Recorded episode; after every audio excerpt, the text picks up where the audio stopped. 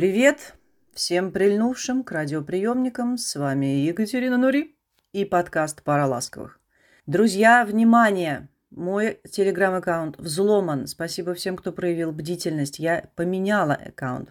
Посмотрите, пожалуйста, на наши сообщения и никому не рассылайте денег. У меня нет племянников. Надеемся, что у вас все хорошо, и где вы бы ни были, весна вас радует. Сегодня мы решили не сосредотачиваться на одной теме, а сделать сборную соляночку из вопросов и комментариев, которые прислали вы. Очень жаль, что так мало вы прислали.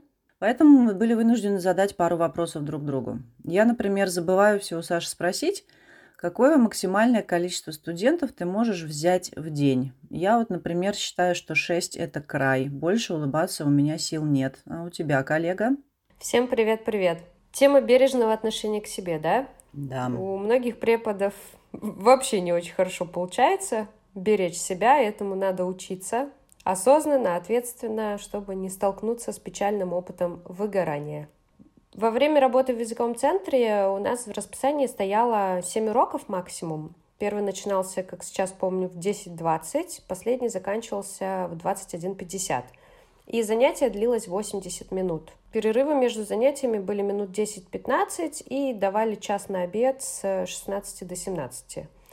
Но большим плюсом было то, что мы сами выбирали себе нагрузку, лимитировали количество часов, ну там плюс-минус по своему желанию в неделю, и я никогда не брала больше шести занятий по 80 минут, не по 60, как работают многие коллеги, или по 50, кстати говоря.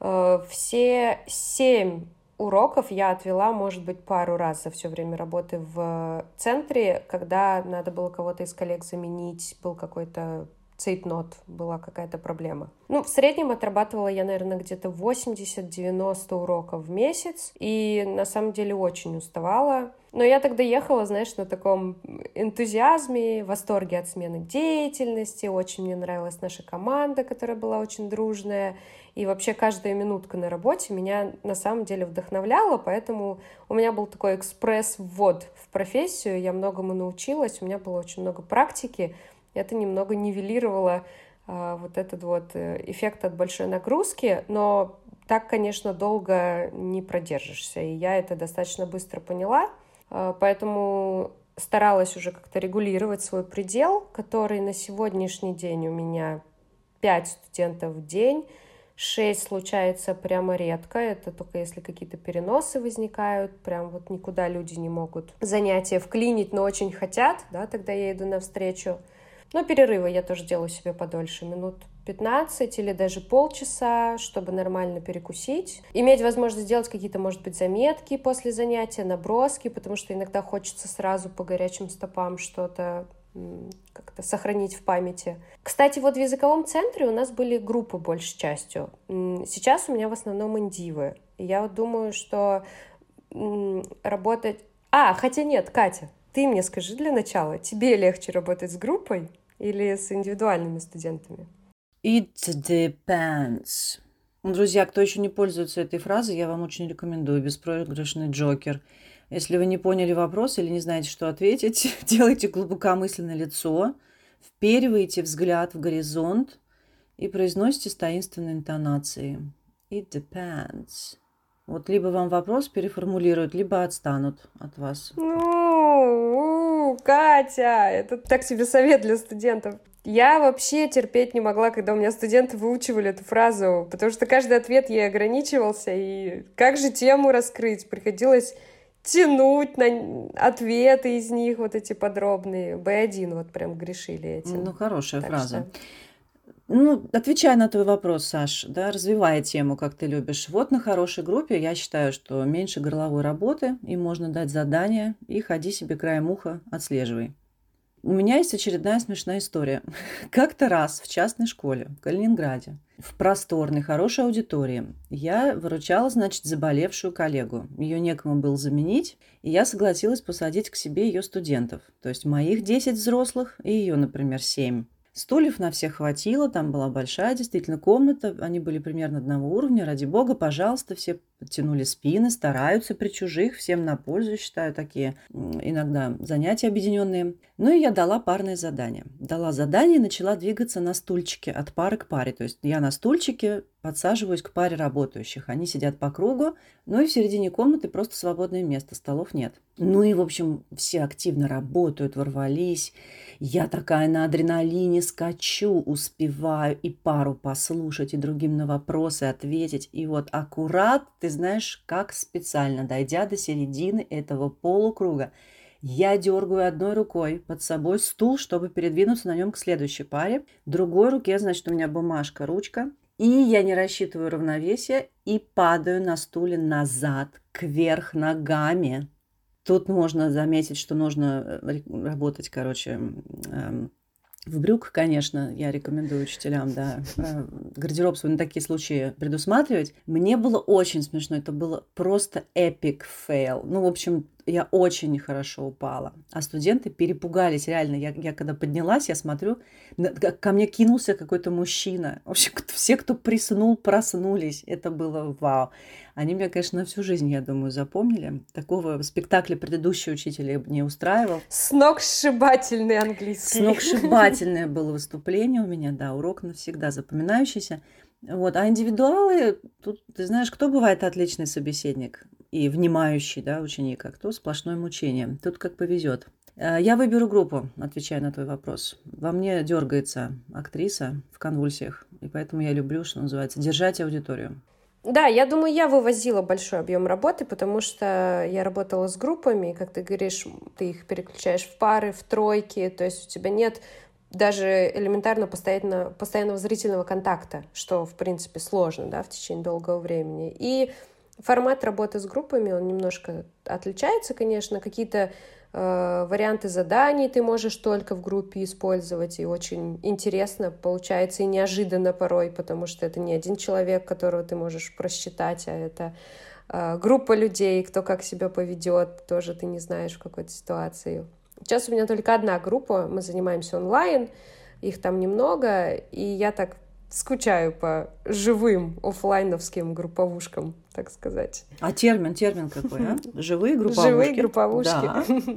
Как Кто потом нам скажет, что у нас скучная работа? Да никто. Живые групповушки и сногсшибательный английский. Вот. Так, переходим к вопросам от вас, друзья. Вот весьма любопытный. Как учителя получают, если не материальную, то другую выгоду от своей профессиональной деятельности? Ну-ка, Катя, давай мыслить позитивно. Что тебе дало преподавание? Мне вот, например, очень помогло развить уверенность в себе. А тебе? Я могу сказать, что я получаю, по большому счету, большое удовольствие от моей работы в целом. Я считаю, что однозначно подарком судьбы и профессии для меня являются люди, с которыми меня свела судьба. Здесь как бы тоже не без исключений.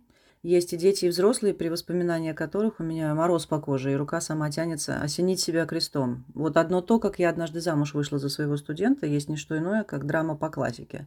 Нельзя так делать. Но вот тех, кто остался со мной, этих людей очень много. Они стали мне настоящими друзьями. Они бесценный пример. И вообще я хотя бы просто улыбаюсь каждый раз, когда я вспоминаю об этих людях. Этих людей гораздо больше. И это неоценимый жизненный подарок – у меня беспрецедентно широкий круг любимых людей и хороших знакомых. Я очень богатый в этом плане человек. Так вот это все потому, что я учитель английского. Ну, лучше и не скажешь. У меня с тобой полный инь-инь в этом вопросе. Да, и у меня с тобой. Следующая тема наша связана с вопросом, который мы задавали вам пару эпизодов назад. Считаете ли вы, что носитель языка стопроцентно равно хороший препод? Среди ответов был вот такой. С коллегами обсуждали вопрос о почетном звании носителя языка пару лет назад, когда готовились к экзамену C2, немцы. Что это вообще за уровень такой? Уровень носителя языка. Вот стоя у кассы носитель языка не скажет, прошу вас удовлетворить мою потребность в курительном табаке и продать пачку сигарет, предлагаемую по акции, объявленной в период пасхальных распродаж. Цитата закончилась. Отличное замечание, потому что, мне кажется, в сознании часто понятие носитель приравнивается к говорит красиво, говорит разнообразно, использует разные речевые средства, но зачастую это мы слышим носителей нашего собственного родового языка, и просто хочется рыдать, закрывать уши, потому что они несут какую-то ахинею на своем родном языке, и точно не являются маркером, который мог бы указать на соответствующий высокий уровень языковой. Так что э, никому в голову не придет их и потенциально хорошими преподавателями назвать. Да, yeah. not an example to follow. Я помню, как во времена моего студенчества к нам на факультет ежегодно и довольно надолго приезжали американцы с педагогическим проектом. Вот они вели у нас семинары, мы с ними дружили, водили их по достопримечательностям, они приглашали нас в гости. В общем, это отличные были люди, очень полезные для нас, молодых студентов, опыт общения с носителями. Э, и вот несколько раз многие из нас во время написания теста по английскому языку, допустим, там в кабинете А, выходили якобы в туалет, ну и бежали к этим американцам в кабинет Б, они, у них, значит, была отдельная аудитория, и спрашивали у них, как, какой вот правильный ответ, Джон, там, на вопрос в тесте. Что-нибудь по грамматике или выбору правильного слова. Но мы быстро перестали это делать, потрясенно поняв, что они не знают. Они так и говорили, типа, come on, Kate, откуда я знаю такие вещи? Один из них однажды тыкнул пальцем там вариант ответа и сказал, я бы вставил вот это слово, но я не могу объяснить, почему. Это когда ты начинаешь многим студентам объяснять, ты говоришь, ну давайте подлежащее и сказуемое. А люди смотрят на тебя большими глазами и говорят, подождите, я забыл эти слова, как только вышел из школы, да, да. то есть я, походу, тоже верну ремарку, я пошла учиться к носителю, когда сама уже вовсю работала, и мне помимо подтягивания уровня языкового, было еще любопытно подглядеть какие-то техники, как вообще работают другие преподы. И э, самое полезное, и то, что укрепило мой боевой дух вот на начальном этапе работы, это было осознание того, что иногда преподу надо просто поверить. Потому что есть такой тип студентов, который для преподов-новичков достаточно опасен, даже я могу сказать. Они все время спрашивают, а почему так? А почему не вот так? а дайте правила, а почему здесь вот так работает? И ты реально на каждый вопрос пытаешься ответить «почему?», и постепенно твоя внутренняя планка такая вниз, потому что такой, блин, я это не знаю, я то не знаю. А на самом деле, вот наш носитель, например, он на многие подобные вопросы отвечал так, потому что, потому что язык так работает, это факт. И я, когда это поняла, я когда это обнаружила, мне так полегчало, потому что быть преподавателем это не значит быть ходячим справочником и знать все. Конечно, ему верили охотнее, потому что он носитель, он языковой авторитет, он знает, как работает его язык, но в тот момент я осознала, что иногда даже не надо вдаваться в какие-то подробности. Иногда надо донести, что в этом языке работает вот так. Взяли, погнали дальше. Да? Не хотите, говорите иначе. Не удивляйтесь, что кто-то вас, может быть, в какой-то момент не понимает. То есть я всегда студентам своим говорю, когда мне задают вопрос, а можно так сказать? Я говорю, да можно. И даже, в принципе, понятно, что ты имеешь в виду. Но это твой выбор. Хочешь ты звучать так, как в целом говорит большинство людей, э, так как э, в языке уже что-то устаканилось, или ты хочешь изобретать велосипед? Угу. Да, я тоже отвечаю, потому что гладиолус. Так и все. Вот во время одного из моих местных уроков тут в Англии, да, про который я с содроганием э, вспоминаю и уже вам рассказывала, вот я приезжаю в школу на замену, ну и мне ничего не оставили. Никакого материала. А у них тут нет программы никакой. Может, она и есть, конечно, но я пока о ней не в курсе. Вот учебника нет, нет ничего, почему можно логически продолжить пройденное детьми на предыдущем уроке. Мне сказали прямым текстом, выкручивайся как хочешь, ну и я в отчаянии не нашла ничего лучшего, чем расписать на доску таблицу времен английского глагола. И это оказалось прикольным экспериментом для себя, для меня лично, потому что никто из местных детей, ну они были не маленькие уже дети, средняя школа, не знает такой таблицы. Она, они впервые ее перед собой увидели. Одна, приехавшая недавно из Индии девочка, единственная назвала мне пару времен. Видно, что ее учили вот так, как нас. English as the second language. Остальные дети, отлично разговаривающие на языке, то есть прям носители, уровень точно, они там родились, вероятно, вот, они не имеют ни малейшего представления об этой таблице. И тут я призадумалась, а нужна ли она тогда моим студентам? Может, мы как-нибудь без нее тогда да, тоже дальше будем учить, а то наши-то люди переживают. Возникал, да, у нас уже этот вопрос про э, необходимый объем грамматики и форму, в которой ее нужно преподносить. Вот тоже, если нашим слушателям будет интересно, я надеюсь, они дадут нам знать, и мы э, эту тему тогда отдельно более подробно еще обсудим. Вот такой еще вопрос тоже про носителей, но уже больше от э, тех, кто изучает язык. Где искать носителей для языковой практики?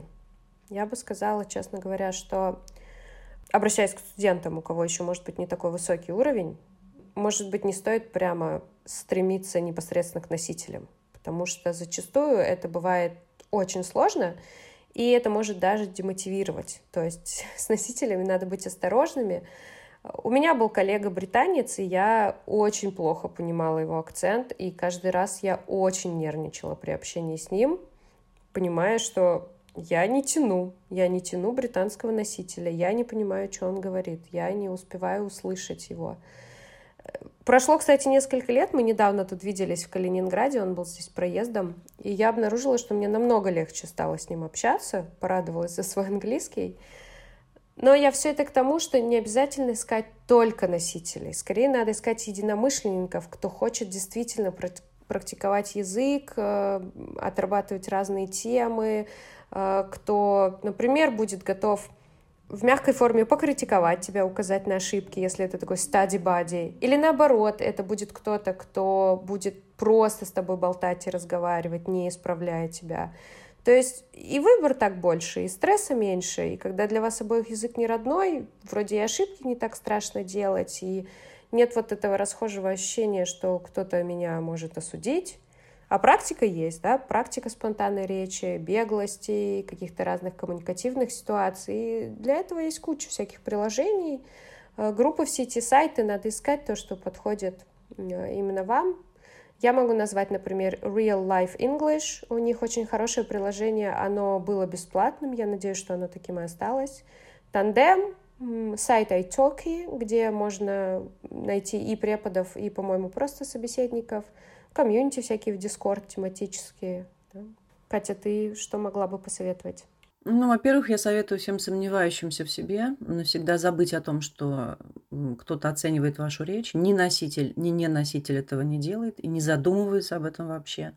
Ну да, они услышат ваш уровень. Возможно, они подстроятся, да, будут говорить помедленнее и почетче. Но никаких ошибок и оценок в голове не будет.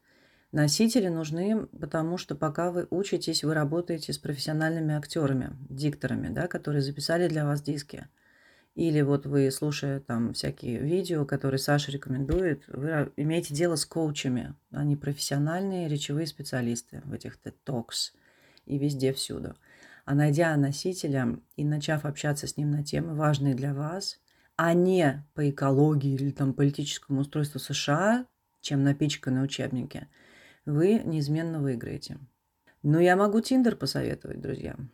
Гарантию благополучных отношений я вам не даю, но потешную коммуникацию, причем с представителями всех мировых носителей и полуносителей, вполне. Ну да, у нас традиционно на уроках темы секса, религии, психологических загонов, ситуации в мире вообще в целом. Это табу, мы это не обсуждаем.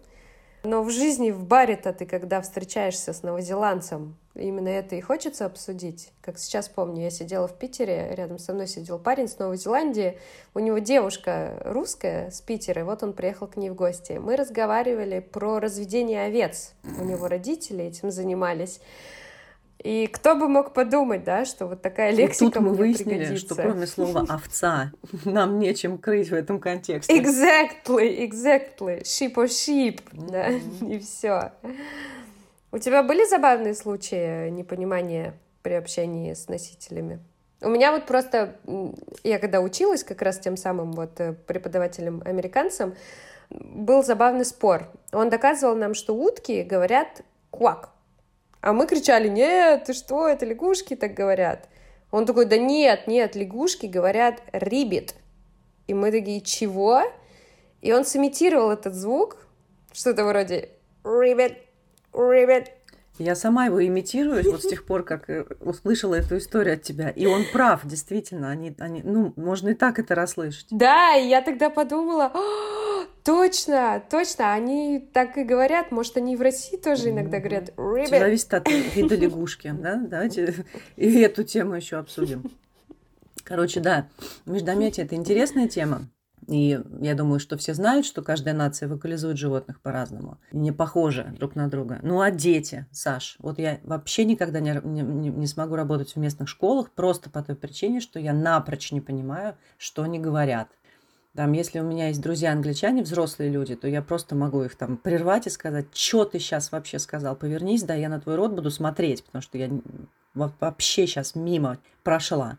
Э, я считаю, что самые потешные и понятные акценты – это восточники и африканцы. Вот их всегда мне, например, понятно. Вот, а еще я люблю очень местных пенсионеров здесь. Вот это просто. Во-первых, они всегда расположены к неторопливой беседе. Во-вторых, они наиприятнейшие, интеллигентные люди. От них веет добром, глубиной и покоем. А, во-вторых, их прекрасно понятно. Блестящий английский всегда. Вот у того поколения наших бабушек. Я никогда не упущу шанса потрещать в парке с бабкой на лавочке. Это истинное лингвистическое удовольствие. А они такие, они в шляпках, с зонтиками, с романом в руках. Да. А, э, недавно Макар катался на велосипеде, подъезжает ко мне, говорит, смотри, смотри, идет королева. А он знает, что королева умерла. И он мне говорит, посмотри. Я говорю, ты что, Макар, сдурел? Он такой, ну она очень похожа на нее. И правда идет очень старая бабушка, и на ней одет вот то самое пальтецо фетровое, да, вот эти беретки, которые были на королеве, и все это дикого лилового цвета, опять же, как та любила. И ты знаешь, я остановила их. Я сказала, вы знаете, у меня есть для вас сегодня комплимент. Мне только что сын сказал, что вы очень похожи на королеву Великобритании. Бабушка была напрочь глухая. В этом случае она не очень подходящий коммуникативный партнер, но с ней рядом шел там какой-то мужчина, внук, брат, сват э, и так далее. Он поулыбался, сказал, я ей сейчас еще раз повторю, она глухая. Ну и они пошли дальше, я смотрю... Я ей прокричу ваш да. комплимент. Да, и он ей все это передавал. Но мы с Макаром поржали, и да, вот это к тому, что они выглядят э, вот так. Они и есть Британия. Хорошо, у нас есть еще один вопрос заключительный, на мой взгляд, очень глубокий. Мы его кратенько так куснем, но если будет запрос на этот вопрос, мы его еще в перспективе, мы его разовьем. Вопрос такой. Заметили ли вы, что после усиленного изучения иностранного языка и инородной культуры ваше мышление тоже стало постепенно меняться? Может, на что-то вы стали смотреть иначе, в голове произошла какая-то перестройка? У меня стойкое мнение, что вот сколько языков ты изучаешь, столько личности у тебя есть. У меня меняется голос, когда я говорю на английском. У меня намного активнее язык жестов. На шведском голос тоже другой, другая мимика. И это забавно, это любопытно, и когда ты себя на этом ловишь, это даже немного пугающе. Это ты, и это как будто бы не ты. Безусловно, язык не может не влиять на наше восприятие действительности. Я однажды спросила у своих студентов, считают ли они, что если они учат э, еще один язык, у них меняется картина мира. И молодой человек, который очень активно путешествовал и учил язык для путешествий, он сказал, нет, это какая-то ерунда, ничто вообще э, никак не меняется, когда ты учишь еще один язык. И я была удивлена и разочарована, что при своем большом опыте путешествий и встречи с другими культурами, он прям был такой фанат путешествий, да, очень много мест посетил, он настолько категорично отрек вот эту вот идею, что язык влияет на, твой, на твое восприятие действительности.